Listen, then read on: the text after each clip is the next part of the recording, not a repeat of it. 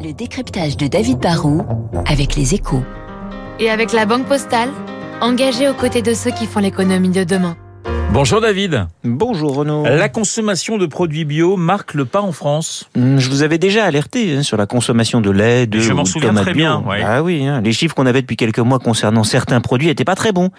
Et là, bah, l'agence bio qui collecte les chiffres de tous les circuits de distribution sur l'ensemble des produits sont tombés. Et effectivement, bah, on peut dire qu'on assiste à un recul assez net de, de la consommation de produits bio, puisqu'après une décennie de hausse, les ventes ont chuté de 4% en 2021 dans les supermarchés et les magasins spécialisés entre autres. C'est pas un effondrement, mais c'est bien une confirmation d'une forme de coup d'arrêt. Alors comment expliquer ce qui pourrait s'apparenter à un désamour? Déjà sur tous les produits, on a souvent après des années de croissance une forme de, de plateau ou de recul. hein. Les arbres ne montent jamais totalement jusqu'au ciel. Ensuite, on a ce qu'on appelle un, un effet de base. Pendant les confinements et la crise sanitaire des dernières années, les Français ont eu peur de, de manquer ou sont moins sortis au restaurant.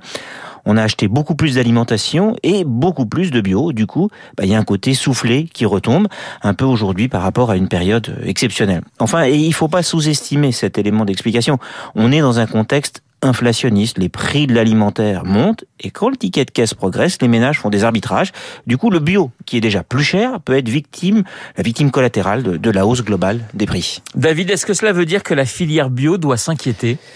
S'inquiéter, pas forcément, mais il faut être vigilant. La- chute est surtout forte en hypermarché, là où vont les ménages les plus attentifs au prix. Elle est plus faible dans les circuits bio spécialisés, qui représentent quand même un quart des volumes.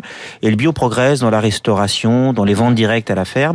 Enfin, le, le bio chutant moins que l'ensemble des produits agroalimentaires, agroalimentaires, pardon, la, part du bio, qui pèse un peu moins de 7% de notre consommation, progresse quand même un peu en, en relatif. Il y a donc pas de péril en la demeure. Mais la situation actuelle montre quand même qu'on n'aura sans doute pas indéfiniment une croissance forte. Ça montre aussi qu'entre toutes les appellations, le bio, le local, le made in France, le circuit court ou les produits qui, défendent les producteurs, il y a beaucoup de familles de produits et le consommateur est souvent un peu perdu. La filière doit donc s'interroger en se demandant à quel rythme il faut continuer de convertir les exploitations agricoles, car il ne faut pas aller trop vite et produire plus de bio que ce qu'on pourra vendre à de bons prix. Le décryptage de David Barrou sur l'antenne de Radio Classique dans quelques secondes, le journal de 8 heures. Je vous rappelle, mon invité juste après ce journal, Dominique Régnier, le général de la Fondation pour l'innovation politique.